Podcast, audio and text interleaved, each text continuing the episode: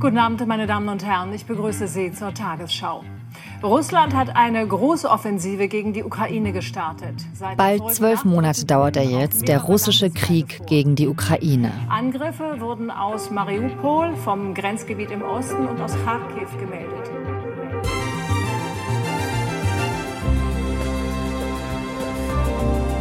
Was der Krieg in der Ukraine verändert, was er dort anrichtet, das Leid, der Tod, die Zerstörung, das sehen wir fast jeden Tag in den Nachrichten. Wovon wir aber wenig, fast gar nichts mitbekommen, wie der Krieg auch Russland verändert, die russische Gesellschaft, die Menschen. Ihr hört 11KM, der Tagesschau-Podcast. Ein Thema in aller Tiefe. Abonniert uns doch in der ARD Audiothek, damit ihr keine Folge mehr verpasst. Mein Name ist Viktoria Michalzack. Heute ist Montag, der 16. Januar. Demian von Osten ist ARD-Korrespondent in Russland. Wir sehen ihn ständig in der Tagesschau. Für eine Weltspiegel-Reportage ist er durch das große Land gereist.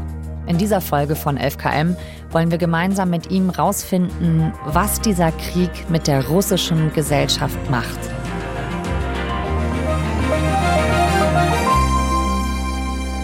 Demian, schön, dass wir miteinander sprechen heute. Ja, hallo aus Moskau.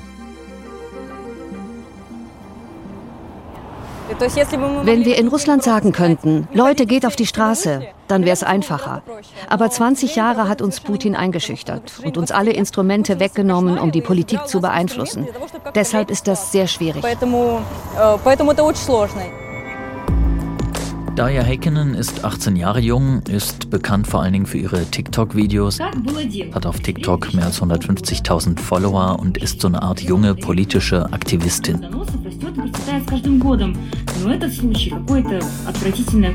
Sie ist sehr politisch, sehr gegen das Regime Putin und möchte Aufmerksamkeit erregen für ihre politischen Inhalte, macht aufmerksam auf Missstände und berichtet über andere politisch relevante und kritische Dinge, die in Russland passieren. Sie brennt für diese politischen Dinge. Ich glaube, in einem normalen, demokratischen Land hätte sie große Chancen, mal eine erfolgreiche und vielleicht ein bisschen rebellische Jungpolitikerin zu werden. Wie waren denn so die allerersten Reaktionen in Russland auf diesen Krieg? Du warst ja im vergangenen März 2022 in St. Petersburg. Schock ähm, überall im Umfeld. Mhm. Damit hat kaum jemand wirklich gerechnet, dass tatsächlich dann Russland die Ukraine angreifen würde. Und in St. Petersburg, auch in Moskau, aber vor allen Dingen in St. Petersburg gab es dann erste Demonstrationen. Menschen sind auf die Straße gegangen, haben viel geschrien, Njet nein zum Krieg und wurden fast von der ersten Minute an festgenommen. Die Polizei war gut vorbereitet mit Großaufgebot überall, wo es Proteste gab und hat dann sehr gezielt die aktivsten Demonstranten festgenommen und zu Administrativstrafen, so meistens 15 Tage verurteilt oder erstmal zur Überprüfung für paar Tage mitgenommen. Und das hat dazu geführt, dass nach ein paar Wochen eigentlich kaum noch jemand auf die Straße gegangen ist und es keine Proteste mehr gab. Sie sind mit einem Durchsuchungsbefehl zu mir nach Hause gekommen. Zwei Stunden haben sie meine Wohnung durchsucht. Dann hat man mich aufs Revier gebracht. Ich kam zwei Tage in Untersuchungshaft.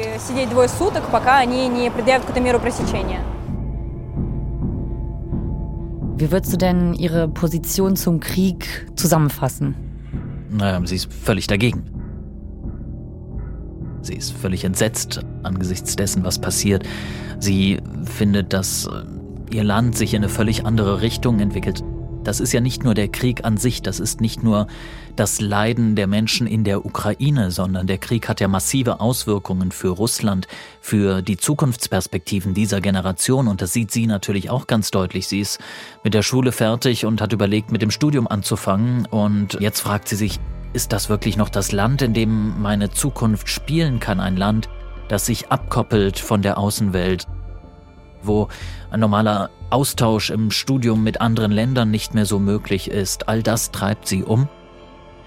Und das sieht sie, wenn sie sich anschaut, was Putin mit seinem Krieg gegen die Ukraine ausgelöst hat. Das hat sie aber auch schon vorher gesehen. Da ist jetzt der Krieg sozusagen nur ein Baustein in einer langjährigen, aus ihrer Sicht Verschlechterung der Politik in Russland. Sie hat ein großes Gerechtigkeitsempfinden. Sie findet das alles ein Fehler, was politisch passiert. Und sie vertritt, glaube ich, eine Generation, die das Gefühl hat, dass sie jetzt um ihre Zukunft gebracht wird durch diese politischen Entscheidungen. Und deswegen glaubt sie, muss sie etwas tun. Aber sie kann es eben nicht bis zum Ende durchziehen.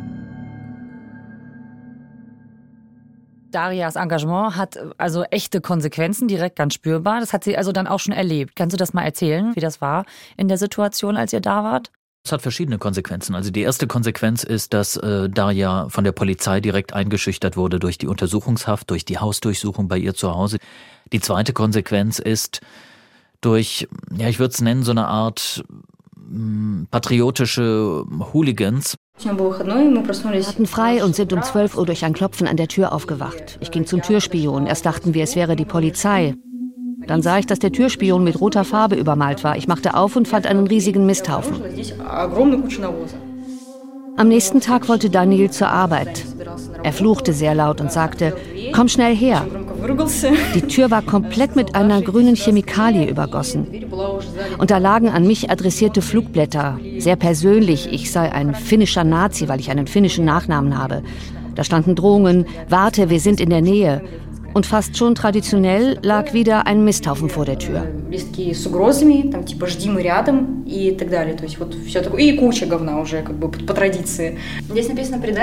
Hier steht Verräter. Wir haben lange überlegt, was das für ein schwarzer Streifen daneben ist. Wir glauben, dass es eine Art Trauerband sein soll, das auf Porträts von Verstorbenen geklebt wird. Auch eine Drohung. Also Daria die ja, merkt da ja auch schon richtig Konsequenzen. Ne? Also die wird da ja massiv eingeschüchtert. Warum bleibt sie denn da trotzdem dran? Oder was ist so das, was sie antreibt? Woran glaubt sie, wenn sie sich da trotz allem so kritisch äußert? Mir ist wichtig zu sagen, dass es uns gibt, dass wir viele sind, trotz allem. Für einen falsch formulierten Satz oder ein falsches Wort in sozialen Netzwerken kann man zehn Jahre Gefängnis kriegen. Es ist jetzt schwierig, was zu sagen, aber ich bin sicher, dass die Zivilgesellschaft dennoch Wege findet, ihre Meinung kundzutun.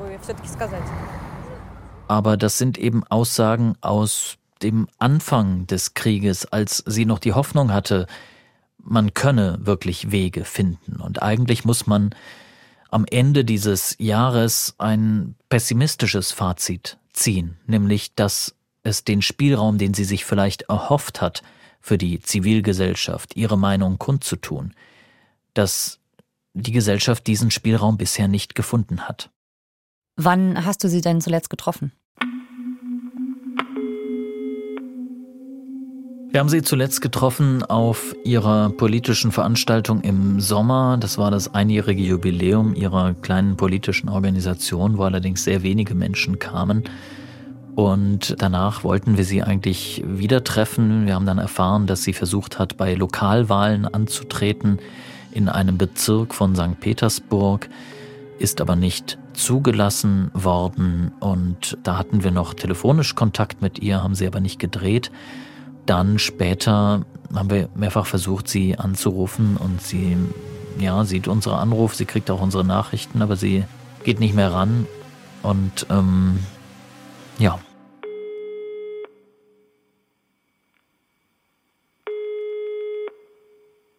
Also dann war da erstmal Funkstille. Das ist sehr schade, wenn man so den Kontakt zu jemandem verliert. Allerdings ist es kein Einzelfall, dass Menschen, die oppositionell gestimmt sind, im Moment Angst haben, insbesondere mit ausländischen Medien zu sprechen. Die Vermutung liegt natürlich nahe, wie es bei vielen anderen Oppositionellen auch ist. Du musst dich entscheiden. Entweder machst du weiter, dann landest du schnell im Knast, oder du reist aus aus Russland oder du schweigst. Also viele Leute reden dann anscheinend nicht mehr und auch nicht mehr mit dir, so wie Daria. Also passiert dir das häufiger, dass Leute dann ähm, sich nicht mehr melden? Ja, ich habe mal gesagt, wir recherchieren so zehn Geschichten an, eine klappt dann am Ende. Das ist aber so Pi mal Daumen. Naja, aber es ist trotzdem heftig, oder? Also ich finde das eine heftige Quote, oder? Also eine sehr niedrige. Ja, und das war auch früher anders. Also es ist ja nicht so, dass die Russen per se nicht sprechen wollen, aber diese Angst, die das Regime jetzt verbreitet durch die Gesetzgebung, die ist spürbar. Die ist bei den Menschen angekommen und da kommt noch so ein Generationending hinzu. Die sowjetische Erziehung, man hat das schon mal gehabt. Man hat schon mal ein System gehabt, was die private Meinung unterdrückt, wo es nicht opportun ist, einfach seine Meinung zu sagen mhm. und du nicht einfach irgendwelche Aktionen machen konntest. Und das, würde ich sagen, steckt so ein bisschen in dieser Gesellschaft auch drin oder kann zumindest wieder hervorgeholt werden. Also das sind dann so Dinge, wie da sagt, äh, auch bei mir im Freundeskreis, da fällt auf, dass die eine Freundin ein bisschen zu politische Inhalte postet. Da wird ihr sofort gesagt, du machst das nichts gefährlich. Aber es gibt ein weiteres Problem. Die Menschen können ja nur das denken oder sich eine Meinung darüber bilden, was sie wissen. Und der Zugang zu unabhängigen Informationen ist sehr erschwert worden. Er ist mhm. nicht unmöglich, aber er ist sehr erschwert worden. Facebook, Instagram, Twitter, all diese sozialen Netzwerke sind gesperrt in Russland. Die unabhängigen russischsprachigen Medien, die es noch gab, sind alle nach Beginn des Krieges blockiert und dicht gemacht worden. Man kann sich noch informieren über bestimmte Telegram-Kanäle. Telegram hat ja in Deutschland oft so ein bisschen so einen negativen Ruf. Hier ist es einfach ein ganz normaler Messenger, der für alles Mögliche genutzt werden kann. Und dort gibt es natürlich auch Kanäle von unabhängigen Medien, auch russischsprachigen unabhängigen Medien, die aber alle ihren Sitz im Ausland haben. Darüber kann man sich informieren, aber es ist mühsamer geworden. Und das führt letztlich dazu, dass die Menschen ja auch kein umfassendes Bild bekommen und ein großer Teil der Bevölkerung schaut immer noch das Staatsfernsehen. Und das Staatsfernsehen macht seit Beginn des Krieges von morgens bis abends Talkshows, in denen wirklich in schärfstem und ich würde sagen menschenverachtendem Tonfall über all das, was in der Ukraine passiert, gesprochen, ja, gesprochen ist noch fast zu milde gesagt, wütend geschimpft wird ähm, in hochemotionalem Tonfall. Und selbst wenn du die Sendung nicht guckst, die Narrative, die dort verbreitet werden, die von der Staatspropaganda verbreitet werden, die finden dann doch irgendwie Zugang zu den Menschen. Sei es dadurch, Klar. weil jemand im Geschäft dann auch davon erzählt oder Freunde oder Online-Medien, die das verbreiten. Also die Narrative die, ja, die verfangen. Mhm. Das ist hochinteressant. Selbst wir sprechen dann manchmal mit Leuten, die gar kein Staatsfernsehen gucken und die mich aber trotzdem ganz besorgt fragen, ist es wirklich so schlimm bei euch in Deutschland, dass ihr alle im Moment erfriert und nicht mehr wirklich kochen könnt? Mhm. Weil das Staatsfernsehen die Situation in Europa im Winter so darstellt, als sei in Deutschland eine neue Eiszeit. Wie bekommt man denn dann eigentlich ein Bild von der Stimmung in Russland? Gibt es da sowas wie Umfragen, echte unabhängige Erhebungen oder so darüber, wie die Menschen denken? Es gibt Umfragen. Es gibt noch ein Institut, was als unabhängiges Institut gilt, aber auch die haben natürlich Schwierigkeiten. Denn wenn du den Krieg nicht kritisieren darfst, kannst du ja auch in einer Meinungsumfrage, die du meistens per Telefon führst, nicht einfach so fragen, sind sie für oder gegen den Krieg. Wenn die sagen würden, ich bin gegen den Krieg und sie wissen ja nicht genau, wer da anruft, vielleicht ruft der Geheimdienst an, dann machen sie sich womöglich strafbar. Das heißt, in so einer Umfrage werden die Leute alle tendenziell sagen, ich bin für den, also sie werden ja auch nicht gefragt, sind sie für oder gegen den Krieg, sie werden gefragt, sind sie für oder gegen die militärische Spezialoperation, die Russland in der Ukraine durchführt. Und erzählt wird das ja so, Russland führt die militärische Spezialoperation in der Ukraine durch, um den Krieg zu beenden, der dort seit acht Jahren tobt. Mhm. Das ist die Erzählung. Sagen Sie dann ja oder nein? Sagen Sie wahrscheinlich, ich bin dafür.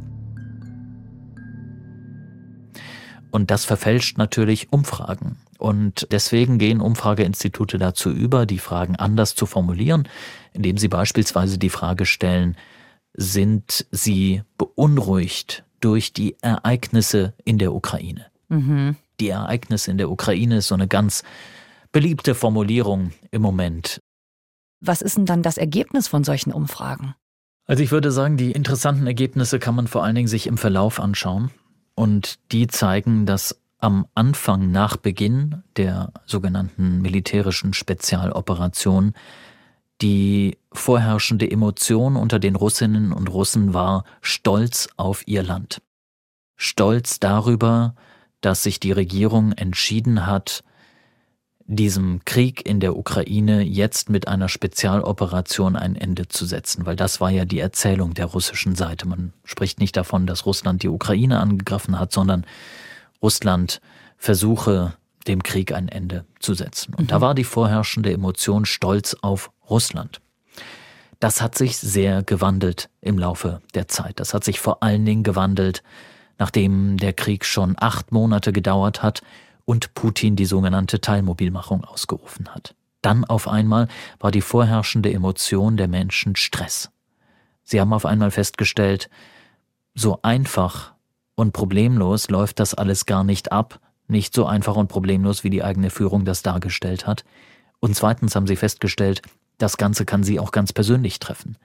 Denn über Monate hinweg, würde ich sagen, hat der größte Teil der russischen Gesellschaft das alles eigentlich ziemlich ausgeblendet. Denn es ist gefühlt weit weg. Wenn ihr euch vorstellt, nochmal wie groß Russland ist. Man kann hier neun Stunden im Flugzeug sitzen und ist immer noch innerhalb der Landesgrenzen von Russland. Also aus deutscher Sicht, weiß nicht genau, wie man, wie weit man nach Indien fliegt, aber mal so vorstellt, in Indien wäre Krieg, dann ist das wahnsinnig weit weg. Wenn man in Khabarovsk oder Vladivostok wohnt und in der Ukraine ist Krieg, dann ist das ziemlich weit weg. Und selbst von den europäischen russischen Städten ist es immer noch relativ weit weg. vom Gefühl her weit weg. Und deswegen konnten viele das sehr gut ausblenden über Monate, nicht alle. Einigen Gruppen war auch sehr bewusst, was da passiert. Die haben sehr drunter gelitten, weil sie nichts tun konnten. Andere haben es erfolgreich ausgeblendet. Und mit der Mobilmachung hat sich das geändert. Da haben alle festgestellt, ja, das betrifft uns auch. Und seitdem zeigen auch Umfragen, dass so die Unterstützung, die Spezialoperation so weiterzuführen, wie sie läuft, dass die abnimmt.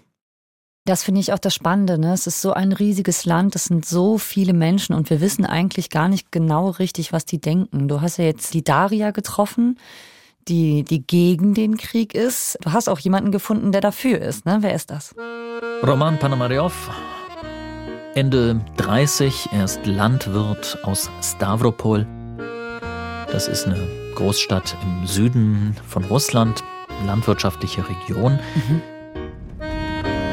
Wir fahren so von der Stadt Stavropol mit dem Auto über so eine Art Bundesstraße nochmal 40 Minuten. Rechts und links sind überall Felder, Weizenfelder. Dann kommen wir in Richtung seines Hofs. Und auf seinem Hof steht ein großes Z aus Stroh. Dazu muss man wissen, der Hof ist nicht einfach nur ein Hof, sondern er ist so ein findiger Unternehmer, der in den vergangenen Jahren eine Art Kindervergnügungspark auf seinem Hof aufgestellt hat. Alles aus Stroh, also da steht eine Strohpyramide, ein Strohdrachen, da gibt es Sandkästen, wo kein Sand drin ist, sondern Mais und Weizen. Mhm. Und es gibt eben seit dieser Saison ein großes Z aus Stroh als Unterstützung der Spezialoperation aus seinem Team der Mitarbeiter, er hat so 30, 40, 50 Mitarbeiter ungefähr, vor allen Dingen im Sommer, Saisonkräfte, sind auch mindestens zwei äh, kämpfend in die Ukraine geschickt worden. Wie spricht der Roman denn über den Krieg in der Ukraine? Äh, für Roman ist das kein Krieg, sondern eine militärische Spezialoperation seiner Regierung, die er unterstützt und das Gute an ihm ist, er kann in eigenen Worten das formulieren, wovon er überzeugt ist. Das deckt sich aber mit den Erzählungen der russischen Regierung, die verbreitet werden als Begründung für den Angriff auf die Ukraine und das wird eben aus Sicht der russischen Regierung, so wie sie es darstellt, nicht als Angriff gesehen, sondern als Verteidigung gegen die Ausbreitung des Westens. Ich bin für die Spezialoperation, die unsere Regierung durchführt. Roman formuliert das so, wenn wenn mein Nachbar auf seinem Grundstück eine Kanone aufstellt und sie auf mein Haus richtet, auf meine Familie, selbst wenn alle Nachbarn sagen würden, die Kanone schieße doch nicht, würde mir diese Situation nicht gefallen. Und aus seiner Sicht wäre das eben Grund genug, dort auf das Nachbargrundstück einzumarschieren. Das spielt ein bisschen an auf die Raketensysteme, die die USA in Osteuropa aufbauen, in Polen und Rumänien, und wo es eben die Befürchtung gibt, dass eine Ukraine in der NATO auch ein Ort werden könnte für Raketensysteme der USA auf ukrainischem Territorium. Da heißt es immer, die seien zur Verteidigung. Aber da sagt die russische Regierung, das glauben wir nicht, das reicht uns nicht. Und das ist eine der Erzählungen, die für Roman eine große Rolle spielen. Das heißt, für Roman beginnt auch das ganze Problem nicht erst am 24. Februar 2022, sondern viel früher. Also das ist seine Perspektive, diese gefühlte Bedrohung vom Nachbarn, der die Kanone auf einen richtet. Genau. Er selber leistet auch seinen Beitrag, weil er gesagt hat, ich gebe einige meiner Wassermillionen schicke ich nach Donetsk und Lugansk in die von Russland eroberten Gebiete. Nach russischer Lesart, Sprechart sind das die von Russland befreiten Gebiete, so wird das hier dargestellt. Mhm. Und er schickt die dorthin, weil er sagt, ich muss die russische Bevölkerung da unterstützen. Ja, wir sind hier quasi im Hinterland und kümmern uns um unsere Angelegenheiten. Die Jungs dort verteidigen uns gegen Nazis, schützen uns vor äußeren Faktoren, die auf uns Einfluss haben könnten. Warum sollten wir nicht helfen? Wir müssen helfen. Wir müssen es tun. Мы обязаны помогать. Мы должны это делать. Wie ist das denn? Ähm, spürt er sonst was vom Krieg? Also es sind zwei seiner Mitarbeiter dort. Merkt er das sonst im Alltag? Wenig. Also das ist überhaupt das Erstaunliche, dass man in Russland vor allen Dingen im letzten Sommer eigentlich ganz gut hier leben konnte, ohne wirklich etwas zu bemerken. Irgendwie hat man gespürt, irgendwas stimmt nicht so ganz aber insgesamt konnte man auch einen unbeschwerten Sommer genießen, wenn man das wollte und wenn man einfach keine Nachrichten geguckt hat. Und Roman selber ging davon aus und geht auch weiter davon aus, wenn die Situation ein bisschen schwieriger wird, und das ist ja kein Geheimnis, dass die Situation, vor allen Dingen die wirtschaftliche Situation in Russland schwieriger wird, dann werden die Menschen mehr essen, und mehr Vorräte ansammeln. Mhm. Und das ist natürlich für einen Bauern wie ihn gut, dann kann er mehr von seinen Sachen verkaufen. Es war auch ein ganz gutes Erntejahr, das letzte Jahr. Da spürt er nichts. Seine ganzen landwirtschaftlichen Maschinen sind aus Russland und aus Belarus. Belarus ist mit Russland verbündet. Also da spürt er auch nichts von westlichen Sanktionen. Und ähm, deswegen geht er die ganze Zeit davon aus, das ist doch alles, ja, ist alles nicht so schlimm. Wobei, gegen Ende des Jahres, als wir ihn das dritte Mal getroffen haben im November, da war schon auch ihm klar, dass diese ganze Sache mit der Ukraine länger dauert als geplant und nicht so ganz schnell über die Bühne geht. Trotzdem hat er gesagt, er hält es nach wie vor für richtig.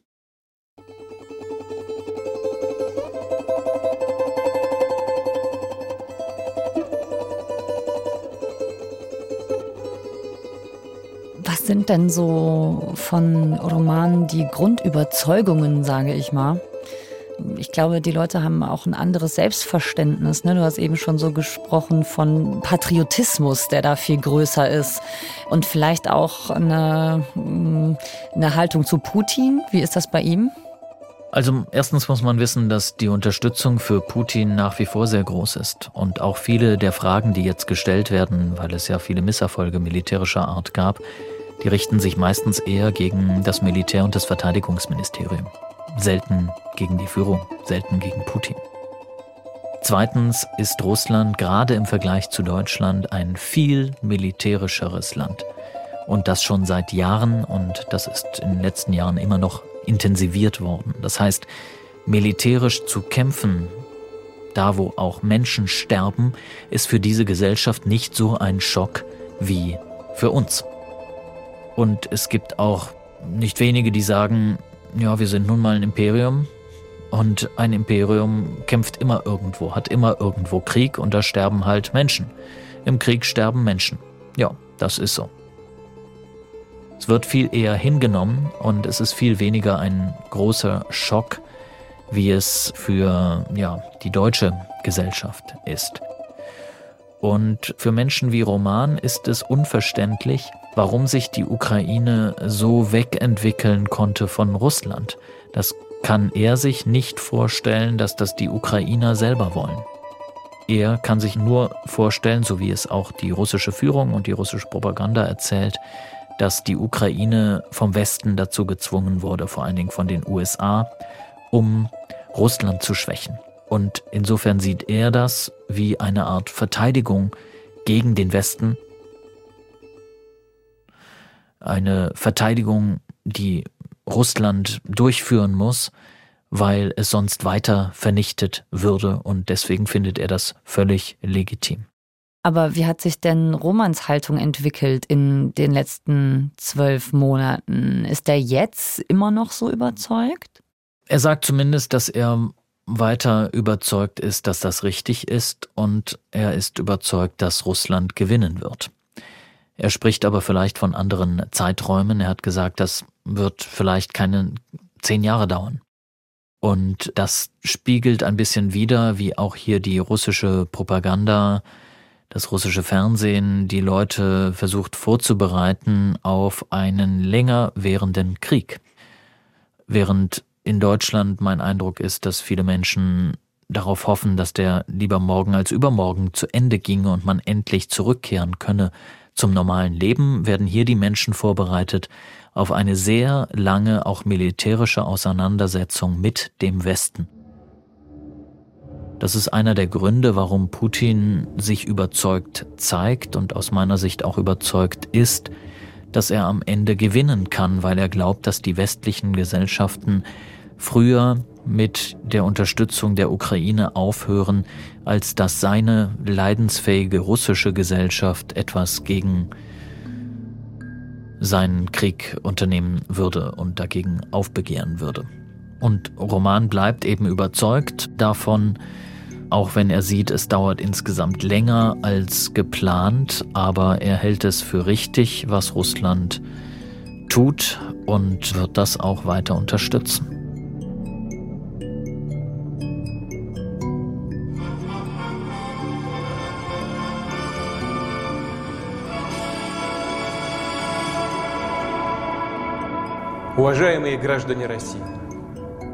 Also wenn Putin eine Neujahrsansprache hält, dann ist eigentlich in all den Jahren immer irgendwie der Kreml im Hintergrund gewesen. Ich glaube, da gab es kaum Ausnahmen davon. Die dauert zehn Minuten, genau zehn Minuten vor Mitternacht wird sie in der jeweiligen Zeitzone abgespielt. In diesem Jahr war es anders, denn in diesem Jahr waren uniformierte Menschen, vermutlich Soldaten, hinter ihm zu sehen.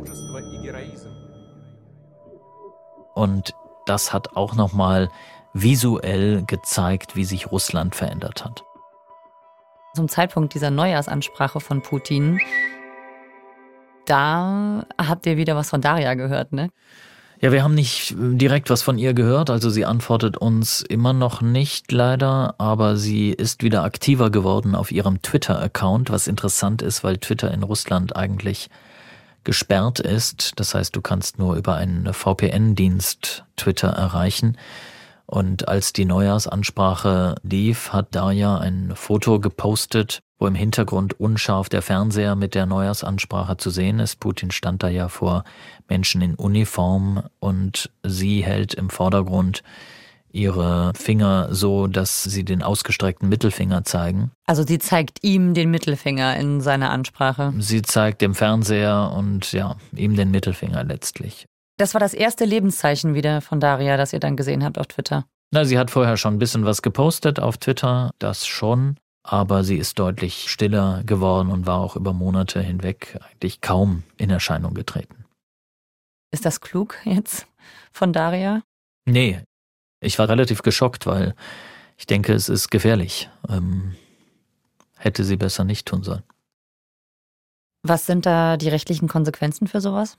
Naja, ich bin jetzt kein Jurist aktuell in dieser Lage, aber ich meine, das spielt eh nicht so eine große Rolle, ob man ein Jurist ist oder nicht. Es kann sowieso alles Mögliche passieren. Hm. Ähm, es gibt hier Gesetze, Diskreditierung der Armee und auch Diskreditierung der staatlichen Organe. Dafür kannst du ins Gefängnis gehen. Wir haben eben gesagt, also die Unterstützer, die sprechen dann eben auch mit dir. Und auch wenn die Daria sich dann nochmal hervorgewagt hat, die Kritiker und Kritikerinnen, die schweigen dann halt eher. Das sind so komplett unterschiedliche Positionen, die ja auch nicht offen diskutiert werden. Was glaubst du denn, was macht das denn in Russland mit den Menschen, wenn diese Perspektiven auf den Krieg weiter so auseinandergehen wie bei diesen beiden, wie bei Daria und Roman? Also manche, manche schreiben oder beschreiben das jetzt, als sei Russland so ein zerrissenes Land. Das ist eine Formulierung, die wir auch oft bei den USA hören. Das darf man aber aus meiner Sicht überhaupt nicht miteinander vergleichen, weil du in demokratischen Ländern wie den USA ähm, ja einen öffentlich ausgetragenen, letztlich Ideenwettbewerb hast zur Zukunft des Landes. Mhm. Hier hast du keinen öffentlichen Raum mehr, in dem die unterschiedlichen Ideen ausgetragen werden. Niemand kann im Moment frei seine Meinung sagen, solange sie nicht 100% der Regierungslinie entspricht. Das heißt, das, was wir vielleicht in Deutschland haben, wo man sich austauscht, ja, so kann man das so sehen, kann man das so sehen, was müssten wir jetzt tun und so weiter, all das findet hier nicht statt. Und hinzu kommt auch, dass die russische Gesellschaft auch aus ihrer Geschichte heraus eher geprägt ist als eine Gesellschaft von oben nach unten, weniger als eine, wo der Aktivismus von einzelnen Menschen wie in Deutschland vielleicht politisch etwas bewirken kann. Hier gibt es ganz viele, und da passt eben auch Roman ins Bild, die sagen werden, ja, unsere politische Führung, die steuert unser Land und unsere Aufgabe ist es, dem zu folgen und das zu tun, was die uns sagen. Diese Idee, die wir in Deutschland beispielsweise haben, man muss die Mächtigen von unten kontrollieren, die ist hier nicht verankert in der Gesellschaft. Das heißt, es gibt keine Auseinandersetzung über die Ideen letztlich von Darja. Es gibt am Ende nur, und so haben wir den Film am Ende dann auch genannt, die Möglichkeit mitmachen oder schweigen. Andere Varianten gibt es nicht. Demian, danke, dass du uns davon erzählt hast. Sehr gerne. Vielen Dank für die Einladung. Bis dann. Tschüss. Tschüss. Das war 11KM, der Tagesschau-Podcast. Darüber, wie der Angriff auf die Ukraine Russland verändert hat, mit Demian von Osten, unserem ARD-Korrespondenten in Moskau. Seine Weltspiegel-Doku heißt Russland im Krieg, mitmachen oder schweigen. Wir haben euch die Fernsehdoku in den Shownotes verlinkt. Ihr findet sie auch in der ARD Mediathek. Uns, also 11KM, findet ihr in der ARD Audiothek. Abonniert uns dort gerne und erzählt's weiter. Autor dieser Folge ist Sandro Schröder. Mitgearbeitet hat Stefan Beuting. Produktion Fabian Zweck, Gerhard Wichow, Jürgen Kopp und Eva Erhardt. Redaktionsleitung Fumiko Lipp und Lena Gürtler. Mein Name ist Viktoria Michalzack. 11KM, der Tagesschau-Podcast, ist eine Produktion von BR24 und NDR Info. Morgen mit einer neuen Folge. Wir hören uns. Ciao.